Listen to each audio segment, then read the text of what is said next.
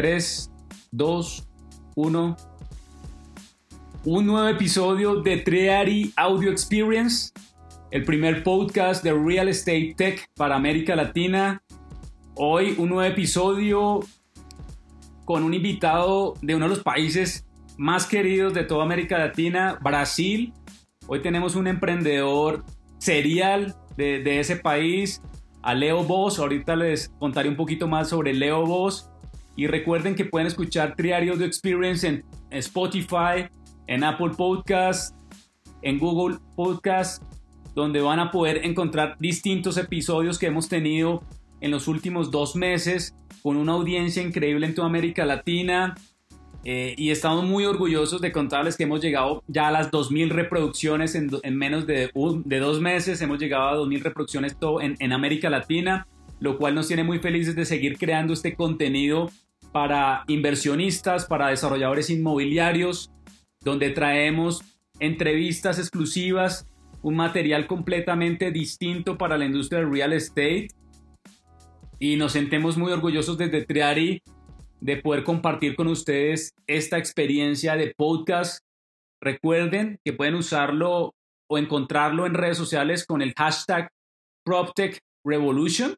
Allí van a poder encontrar los episodios interesantes que hemos hablado sobre workspace, ciberseguridad, hemos hablado sobre emprendimiento corporativo, cómo se están reinventando los fondos de inversión y cinco estrategias para afrontar la crisis que estamos viviendo actualmente.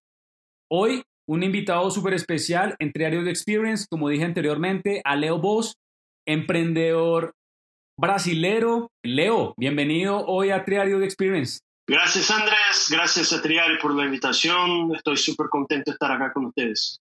Bueno, les voy a contar un poco sobre Leo. Leo es un emprendedor serial brasilero. Recuerden que hace eh, un par de, semanas tuvimos a Samir Amat, uno de los directivos de Regus de, para América Latina, y es ingeniero industrial con un MBA de la Fundación Getúlio Vargas en Brasil. Eh, su experiencia eh, va desde la planeación de productos hasta la experiencia de usuario, pasando también por la gestión de operaciones, logística y, la industria financiera. ha sido director administrativo de distintos proyectos y en el 2018 junto a Rafael fundaron LAR App, una plataforma de administración de condominios en Sao Paulo que integra componentes claves de la experiencia de usuario, la planeación financiera y la eficiencia de las operaciones junto a una democratización bien importante en la gestión de estos activos para maximizar el bienestar de sus usuarios o sus clientes. Esto es LAR App, una aplicación, una plataforma para condominios, un, tema bien interesante a los que están trabajando en el sector o en el área de PropTech, de Facility Management. Y bueno, para empezar con, con Leo. Leo, cuéntanos, ¿cuándo diste ese salto de, de estar trabajando a ser emprendedor? Bueno, Andrés, uh, eso fue una, siempre fue una voluntad. Desde que estaba en la universidad siempre quise uh, trabajar para, para mí y tener mi, mi, empresa y todo más, pero no, o sea, empecé trabajando en, grandes corporaciones y después uh, salí a, a startup en un, en un, cierto momento cuando estaba viviendo en Ecuador y después pasé por más, por más algunas experiencias y mi última experiencia fue cuando yo estaba trabajando con, con Rafa, con mi socio, y estábamos trabajando en una startup de health tech. Ah, eh, trabajamos en, eh, la empresa se llama Vita, y, y, Rafa, mi socio, era el, el, CFO, el director financiero, yo era el director de operaciones. Entonces siempre tuvimos, uh, nosotros estudiamos juntos en la misma universidad, él es ingeniero industrial, igual que yo, Ah, pero él siempre fue más al lado financiero, yo siempre más al lado de la operación. Entonces, uh, ahí en esa empresa estábamos trabajando juntos uh, y eso fue 2018, de finales de, de, 2017, inicio de 2018. Y trabajamos, trabajamos juntos y además de trabajar juntos, nosotros éramos vecinos. vecinos de puerta. Y tenía un montón de cosas que nosotros, a, nosotros no nos gustaba de la forma como los dueños de ese startup hacían la gestión de, la, de la, empresa y, o sea, toda la estrategia también. Y en este momento nosotros empezamos a, nosotros dos, los dos estábamos bastante insatisfechos con, con la forma que, que, estaba la empresa, que iba la estrategia y todo más, pero como nosotros estábamos todos los días uh, hablando de trabajo en nuestras casas también, porque er, éramos vecinos, nosotros uh, pusimos una regla de que nosotros no podríamos hablar de trabajo en las casas, porque cuando llegamos a nuestra casa íbamos a, charlar y todo solo hablamos de trabajo y eso empezó a hacernos daño, ¿no? Porque estamos, o sea, en una, una espiral súper mala.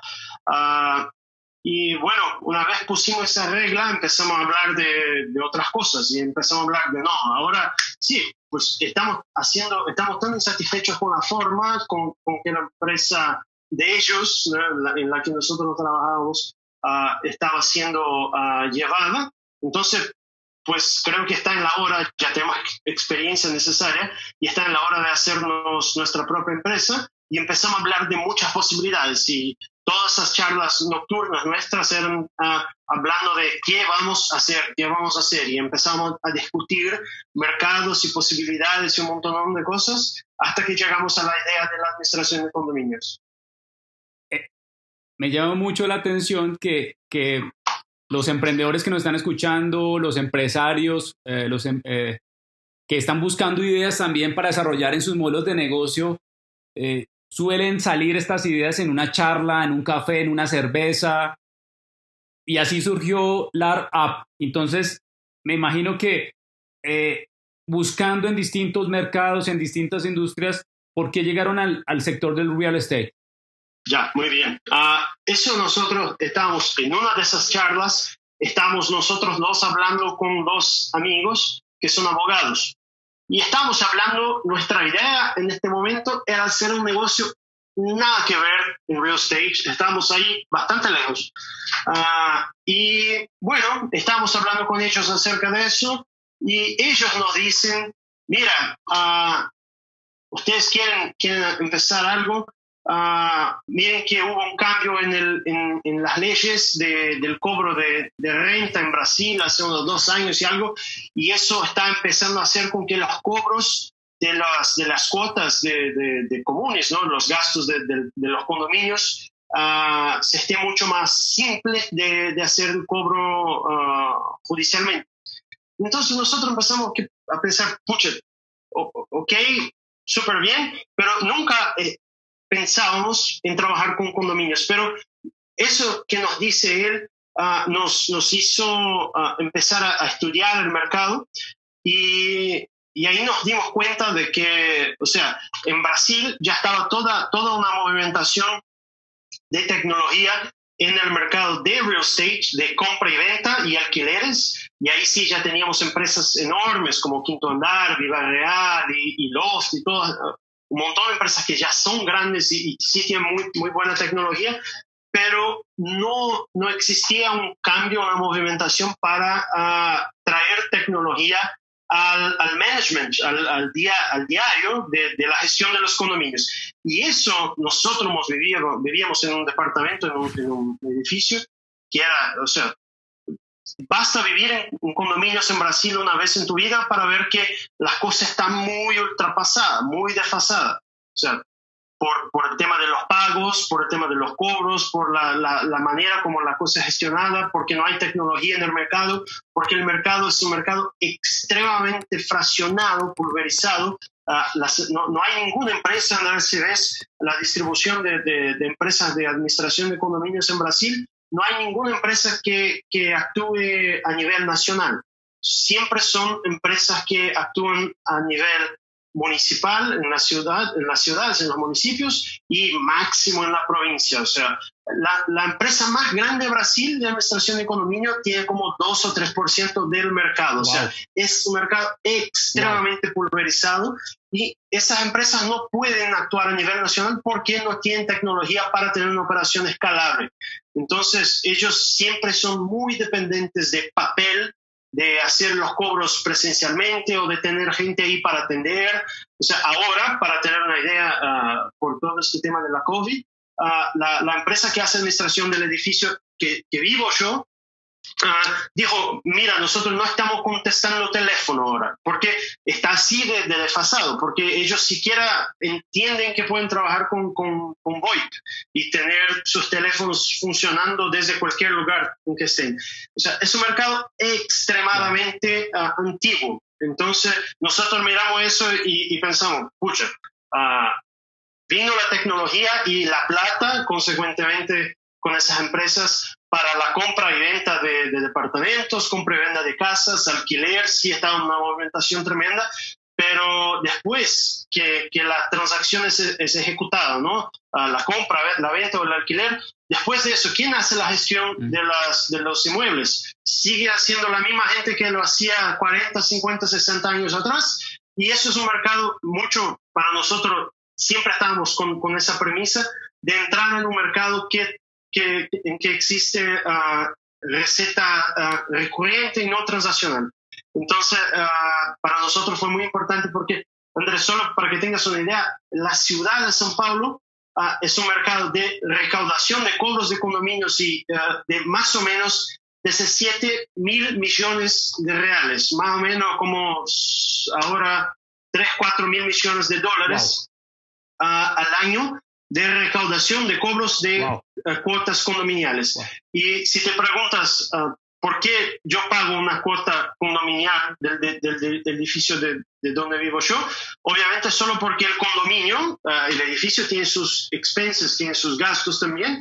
Entonces, existe un mercado de 7 mil millones que son recurrentes de cobro porque existe un mercado transaccional de, de, otros desde 7 mil millones. Wow. Entonces, es un mercado enorme. Wow. Estamos hablando solo de la ciudad de São Paulo wow. y eso cuando empieza a hablar de Brasil es una cosa increíble. Hay algo bien interesante que dijo Leo y para contextualizar a la audiencia, Actualmente en el mercado brasilero o en la industria PropTech de Brasil hay mapeadas aproximadamente 700 startups que están involucrándose e integrándose al mercado del real estate en todo el ciclo de la industria.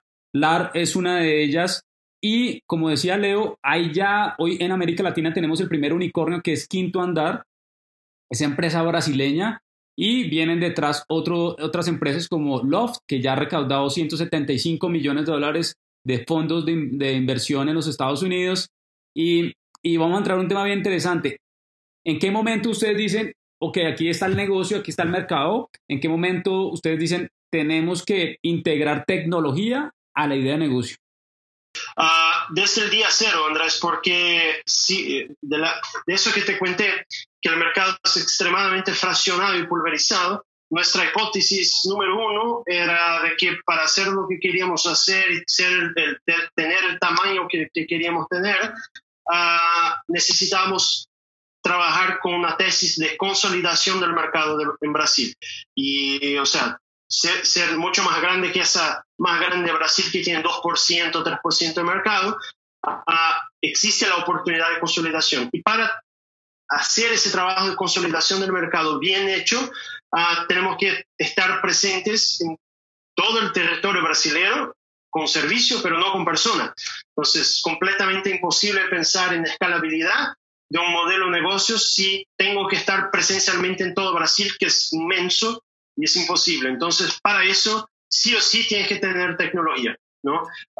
Y, y, contaba también que el modelo presente en el mercado, ahí uh, hasta los días de hoy, básicamente tienes estas empresas que son hasta muy, veces muy chicas, que hacen administración de condominios y un 100% de las empresas de administración de condominios en Brasil no producen su propia tecnología, consumen tecnología de una empresa que vende sistemas y que vende todo más. Uh, al otro lado tenés estas empresas que, venden, que, que, que construyen sistemas y que hacen uh, y que venden sistemas que venden tecnología a las empresas de administración. Uh, el gran punto es que esas empresas sí tienen una base, son empresas más grandes, las empresas de tecnología, porque hoy el mercado en Brasil es tomado por tres o cuatro empresas de tecnología que venden para eh, venden sistemas para esas millares, uh, miles de, de, de, empresas que hacen administración. Uh, nuestra idea en el inicio fue justamente, vamos, no vamos a empezar a desarrollar nuestro sistema desde el día cero, empezamos a contratar sistemas ah, igual que hacen las otras, pero haciendo más integraciones con otras cosas y todo más, y empezamos a vender una propuesta de transformación digital para los condominios, porque ah, ahí tiene un punto muy importante, Andrés, que uh, si ves los softwares, los sistemas que, que esas empresas de tecnología venden a las empresas de, administración, los PMS, comparados, los PMS, los PMS son los que se usan en esta gestión de activos, los, los, los uh, olvidé el, el, término, pero son los PMS. Sí, sí, perfecto. Y esas empresas uh, venden para esas empresas de, de, administración y las empresas de administración uh, son, dos puntos muy importantes ahí. Es que esos sistemas, si comparas con, con otros sistemas de otras verticales, otros mercados, están también muy desfasados. O sea, esas empresas que, que hacen sistemas para condominios, los sistemas que tienes en el mercado no, no son completos como si vas a contratar sistemas para una industria, por ejemplo. ¿no? Están súper mal, súper mal. Están en un nivel bien bajo. Pero si ves las empresas de administración que contratan esos sistemas, también hasta por, más que tengan sistemas malos en sus manos, no saben utilizar 100% el potencial de esos sistemas. Entonces, hay tecnología disponible en el mercado, mala tecnología, pero hay mala gente también en la otra punta operando esa tecnología. Entonces, es una, eh, eh, el servicio que, que venden eh, es terrible. Y, nosotros en ese momento decidimos, bueno, nos vamos a empezar a desarrollar. Empezamos en un momento cero, integrando cosas que tenemos en las manos para empezar a hacer una buena, una buena ah, descripción de las cosas que queremos desarrollar, de, de, hecho, y empezamos a desarrollar nuestra tecnología solamente después de un año de operación, que estábamos operando con tecnología de mercado, y ahora tenemos un 50% de la base más o menos de nuestra cartera de clientes operando en tecnología propia y estamos terminando de hacer la migración en los próximos meses. Tú tocas algo bien importante, Leo.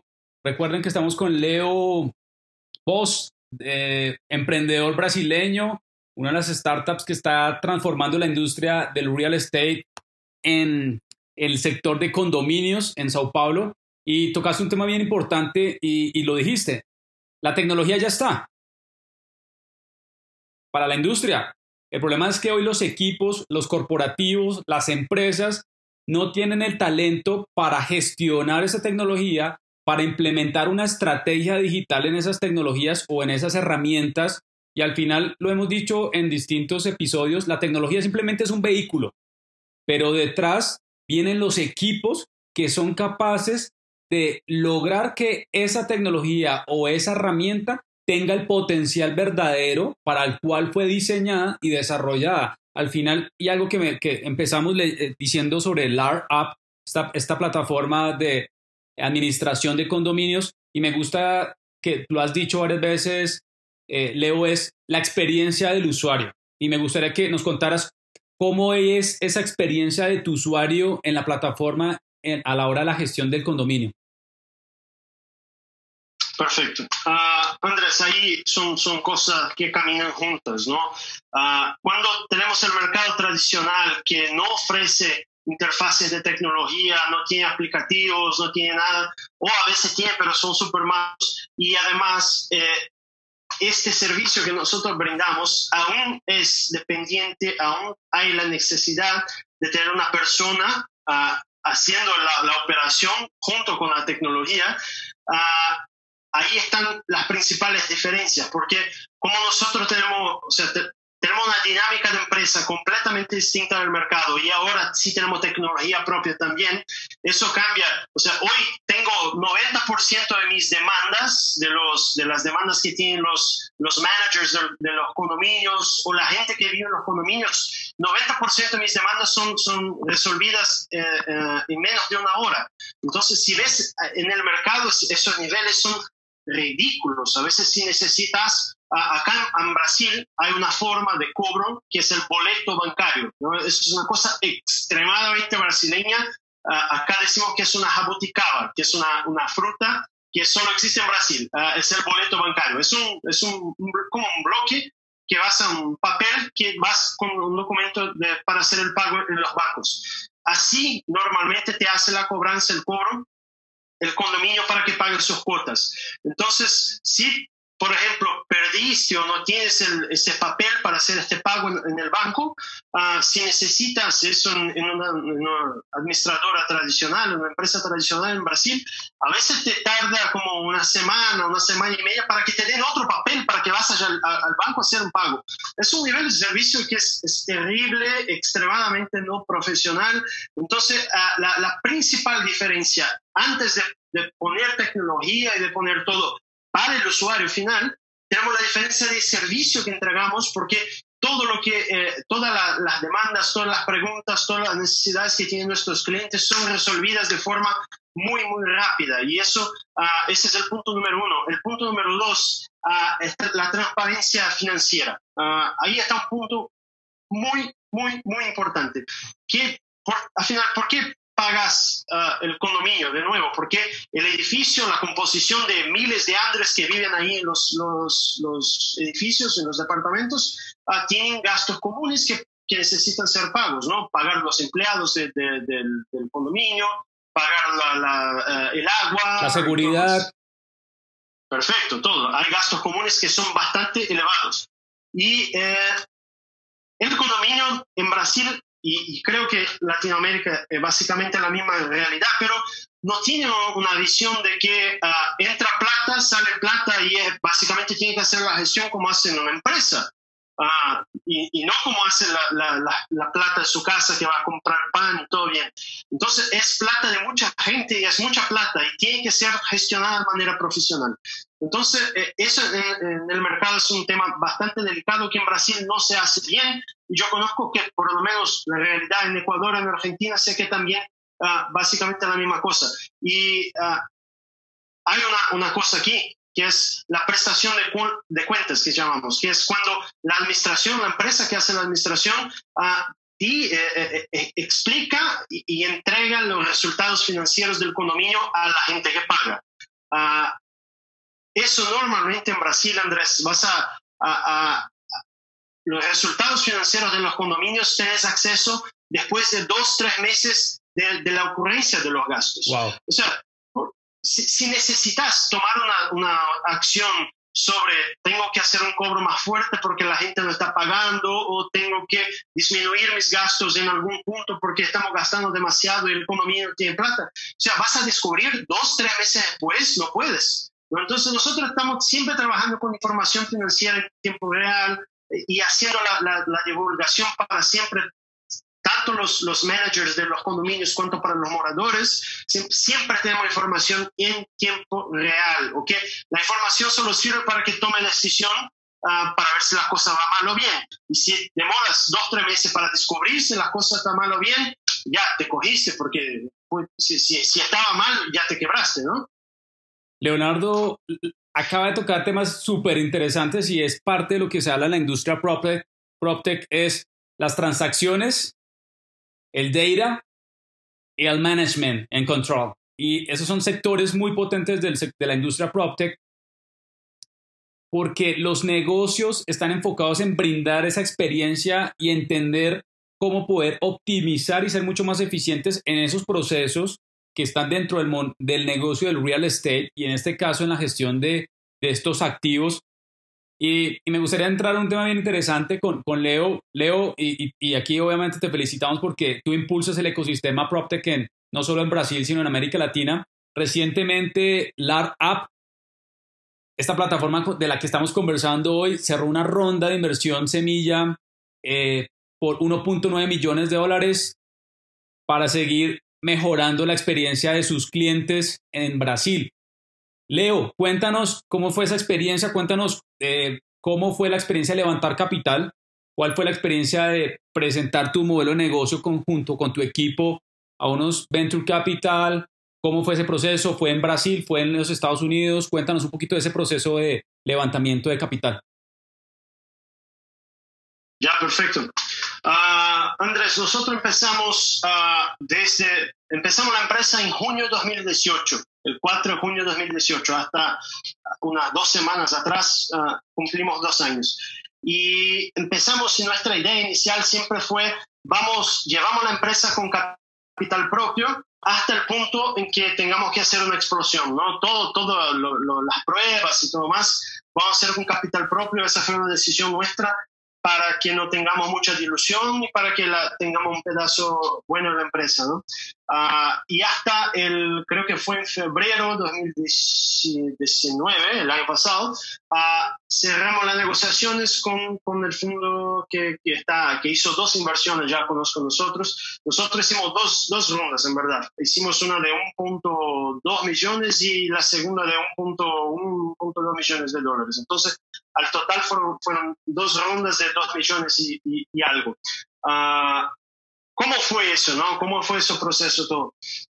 Nosotros conocíamos porque ya veníamos de, la industria de tecnología, ya, ya trabajamos en startup antes, entonces teníamos puertas abiertas ya bastante con algunos fondos de inversión, con algunos fondos de inversión importantes en Brasil, uh, y ya conocían obviamente nuestro trabajo. Ahí te digo que el punto principal de la captación principalmente una captación que hicimos, que una captación sí, ¿no? Estamos saliendo para un, Series A en algunos meses probablemente, pero una captación sí, 90% de, oh, vamos, ahí, quiero 80%, 80% de, de, de, de la validación de, de, si el fondo va a poner plato o no en tu business es el equipo. Fundamental, fundamental. O sea, ah, no importa, obviamente tienes que estar metido en algún mercado que, que, tenga plata, que sea importante, que tenga movimentación, que tenga potencial, pero la, la impresión que me dio en, esa, en ese proceso, proceso todo fue,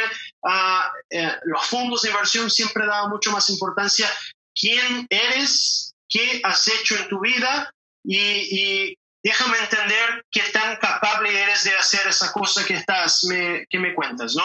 Porque eh, en verdad, si el, mercado que, que, que, estás metido no es lo que pensabas o lo que tomas, tienes que tener potencial para hacer un pivot uh, de manera rápida y todo más y, y, perseverar, notar que estás haciendo una mala cosa y tener potencial de hacer gestión de gente, tener potencial de mirar un mercado, entender qué tipo de producto, qué tipo de experiencia de usuario quiero construir. Entonces, 80% de ese proceso es quién está empezando, quiénes son las personas que están haciendo eso y, qué, hayan hecho ahí a lo largo de sus vidas para ver si de, hecho son gente capaz, ¿no? Son gente que, tiene la capacidad de hacer ese negocio. Entonces, mi percepción fue que un 80% siempre fue uh, que, que, nos conozcan, que eh, eh, confíen en nosotros y todo más. Un 20% ahí mezclado entre uh, el mercado que estás mirando, o sea, eso que te dije de que eh, solo en San Paulo es un mercado de 14 mil millones de reales, entonces es importante que estés mirando un mercado grande, que tenga potencial de hacer cosas grandes y que tenga potencial de tener una empresa grande o por lo menos 10, 20, 30 veces mayor, más grande que la más grande del mercado. Entonces, sí, eh, tienes que estar metido en algo, algo grande. Si vas a hacer exactamente lo que estás, lo que te propones hacer o vas a cambiar un, rato a lo largo de la ruta, no importa mucho. Pero básicamente, ¿qué mercado estás mirando y quién sos vos?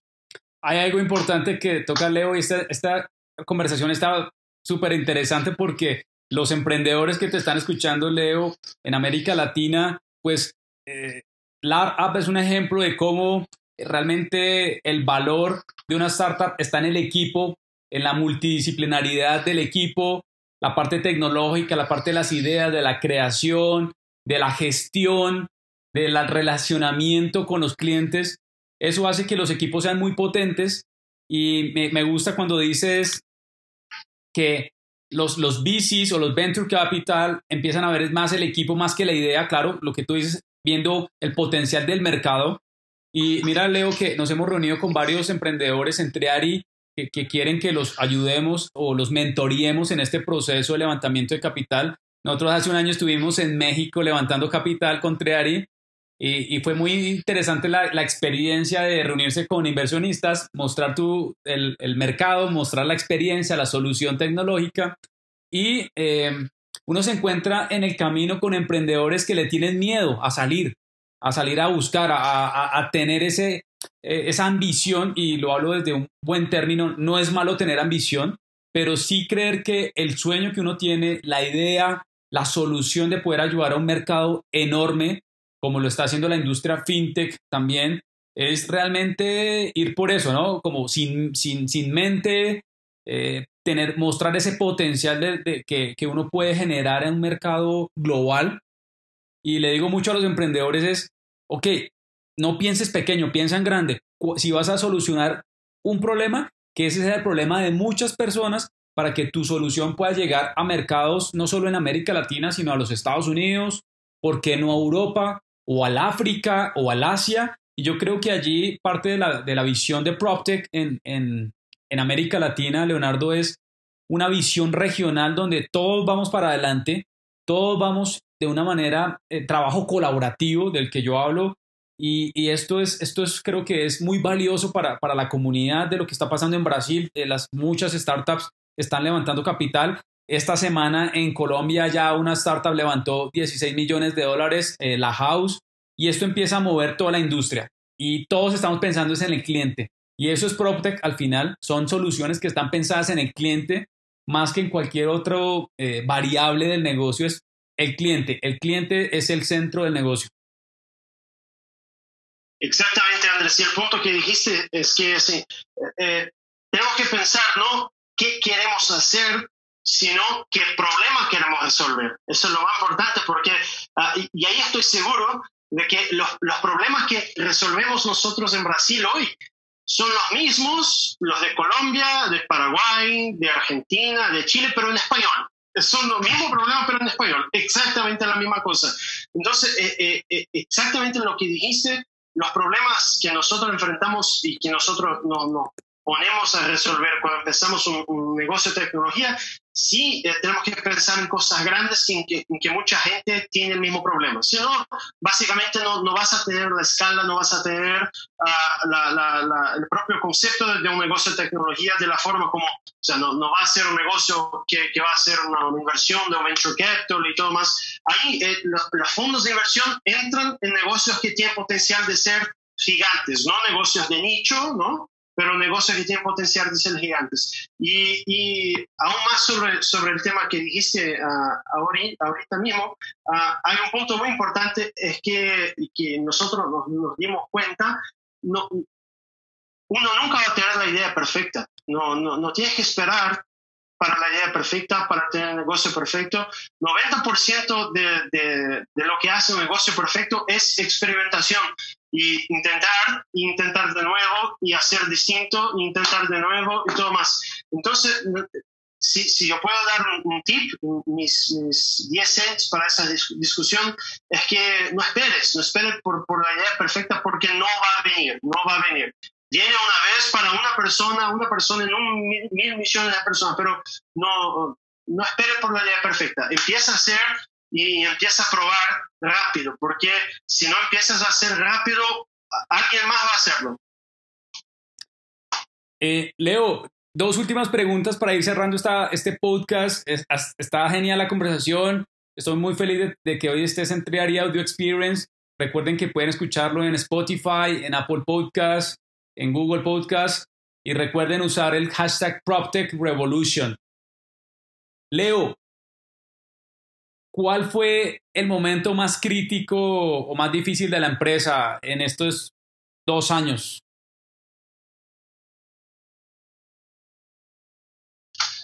Ya, uh, ¿me escuchas? Ok, perdón, te congelaste acá.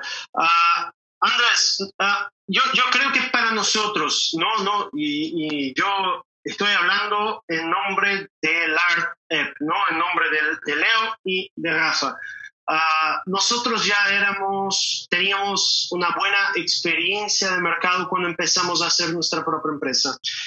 Y teníamos muy claro qué deberíamos hacer, qué no deberíamos hacer, qué, qué eran las cosas, las, las, buenas prácticas y todo más. Estudiamos mucho el mercado en que estábamos, o sea, hicimos de cierta forma, ah, creo que nuestro movimiento como startup fue bastante conservador, una, porque esperamos un, buen tiempo antes de, empezar la empresa. O sea, yo empecé la empresa tenía 28 años, creo, Rafa 27 teníamos ya cierta, ah, una, buena, una buena historia de, de mercado. Uh, ya teníamos aprendido muchas cosas. Y también la velocidad en que empezamos la empresa no fue la, la empresa más, más rápida del mundo, ¿no? Porque estábamos, estábamos entrando en un mercado que no conocíamos y todo más. Entonces, uh, yo creo que ahí, ya respondiendo a tu pregunta, uh, la cosa más difícil no fue entender el modelo, no fue la operación, todo eso nosotros de cierta forma estábamos ya bastante confortables porque estudiamos mucho, porque otra porque el mercado es muy malo, entonces ser mejor que el mercado no era difícil ah, y, tener una operación más, más funcional que el mercado. O sea, para nosotros hicimos eso con taxi, hicimos eso con salud, hicimos eso con un montón de cosas y para nosotros fue de cierta forma uh, tranquilo, ¿no? En esa parte. Uh, mí, y creo que para Rafa también, el punto más difícil tener una empresa, Andrés, sabes tú también, o sea, tener socios, la relación, lo que hace uno, lo que hace otro, ah, eso está, fue completamente distinto para nosotros porque cambiamos, teníamos sí, mucha experiencia, pero experiencia como empleados y no como uh, dueños de empresas que tienen que tomar decisiones uh, duras, que tienen que tomar decisiones difíciles y nosotros peleamos muchísimas, innumerables veces y yo siempre, siempre hago una broma de que tener un, socio es como estar casado, pero sin la parte buena. Ah, entonces, sí, para, para nosotros la, la, la, relación de tener una empresa en conjunto, en tener socios y, y delegar responsabilidades distintas, creo que fue el aprendizaje más grande, pero así de lejos para mí, de lejos. Leo, la última pregunta para cerrar esta experiencia de, podcast, eh, ha sido muy interesante esta conversación que hemos tenido. Estoy seguro que los que están escuchando en este momento esta conversación se llevan muchos insights de, temas interesantes, de modelos de negocios disruptivos y como tú lo dijiste, no era difícil mejorar el mercado actual de, de, servicios en Brasil, pero ustedes le apostaron a ir a subir mucho más la vara, decimos aquí en Colombia, subir la, la extramilla, que, ¿sabes? Diferenciarse. Esa es la palabra clave cuando uno sale con un modelo de negocio y lo hablamos mucho con los desarrolladores inmobiliarios, con las empresas de real estate, con los fondos de inversiones, cómo se van a diferenciar hoy para el futuro. Con esto te quiero preguntar, eh, Leo, ¿cuál es el futuro del real estate? Tú que ahora estás metido en el negocio, ¿cuál ves que es el futuro de, de la industria en tu, en tu visión? Ah, hay, muchas posibles respuestas ¿no? para esa pregunta, pero eh, eh, en el mercado donde estamos metidos nosotros, Andrés, o sea, nuestro, nuestro norte, ah, yo creo que es una, una, industria que va a quedarse mucho más autónoma porque 80%, un 80% de, del diario, del trabajo de gestión de, condominios y de, comunes y todo más, es un trabajo que es uh, automatizable, es un trabajo que se puede convertir en tecnología, que se puede depender mucho menos de gente para hacer las burocracias, ¿no? Para hacer las burocracias hoy y cada vez más tenés herramientas que, que son capaces, que son capaces de hacer y automatizar muchísima cosa. Entonces, obviamente para mí es un mercado que va a quedarse un mercado de commodity, porque vas a tener mucha tecnología haciendo mucha automación y bajando los costos de las cosas increíblemente. O sea, va a cambiar el modelo de este tipo que tiene una empresa que ah, es extremadamente dependiente de papel y que tiene una cartera de 20, 30 condominios en Brasil. No va a existir. Ese tipo va a ser va a se, convertir en una, uh, en una empresa que, en una, una, rutina de tecnología, probablemente en algunos, uh, algunas integraciones ya. Entonces vamos a poner personas donde necesitan estar las personas para hacer tomadas de decisión y no para hacer burocracia. Entonces, para mí ese es el principal punto. Hoy 80% de la gente involucrada en el mercado de real estate Brasil es gente metida en burocracia y que va a convertirse en tecnología, en automatización, va a bajar los costos y vamos a tener probablemente, no quiero ser pero vamos a tener gente disponible en el mercado para otras cosas, pero para hacer burocracia no, la tecnología viene ahora, y ahora Andrés, es un punto muy importante respecto a todo eso que estamos viviendo en el, eh, por la COVID. Uh, esa gente del mercado tradicional sabía que el cambio uh, estaba por ahí, estaba por venir, sabía, pero ese tipo que te digo que es el, el, el medio, la, la, el promedio de las administraciones de economía en Brasil, que es una, una, empresa chica que atiende su barrio solamente y que tiene sus 15, 15 20 condominios, ese tipo muy probablemente uh, pensaba que iba a jubilarse, que iba a vender su empresa y el cambio iba a venir después. Pero vino el COVID y nos hizo cambiar mañana.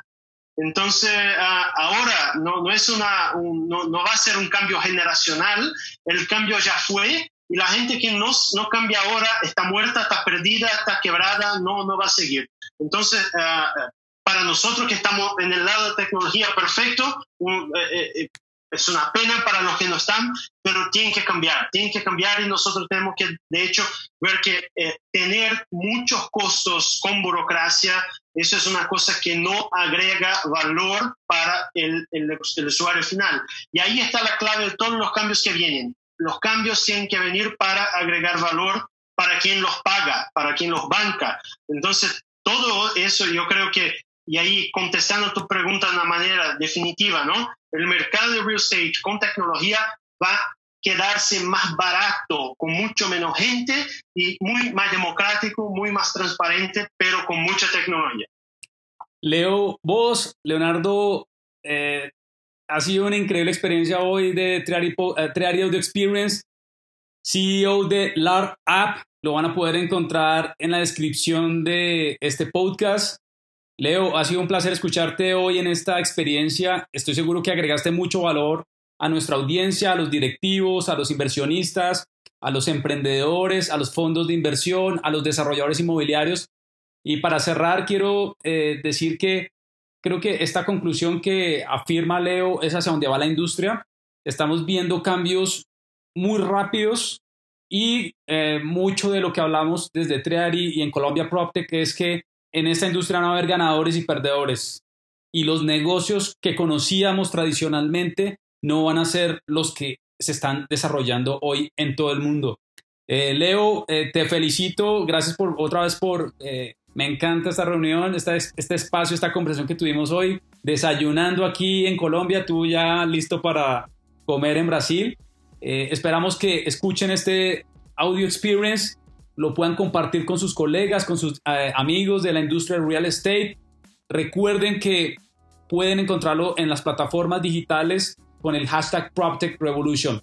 Leo, una vez más, gracias por este espacio y esta conversación para la audiencia. Gracias Andrés, gracias Triari por la invitación, fue un gustazo, cuenten siempre con nosotros para, para lo que necesiten, o sea, para nosotros también es increíble estar compartiendo experiencias con, con otras, con otros emprendedores con otro, de otros países, entonces, no sé, tal vez Lara esté en Colombia 2021, 2022 y ahí compartimos presencialmente, ¿sí? Very welcome. Esto es Triari Audio Experience. Recuerden usar hashtag Revolution. El otro fin de semana tendremos un episodio apasionante con otro invitado desde Perú. No se lo pueden perder, donde vamos a hablar sobre construcción y, tecnología. Hoy tuvimos al CEO de LAR App, plataforma de administración de condominios en Brasil, que ya recibió su primer ronda de inversión en, en, este país. Nos vemos en el siguiente episodio. Esto es Triadio Experience. Nos vemos. Bye. Chao.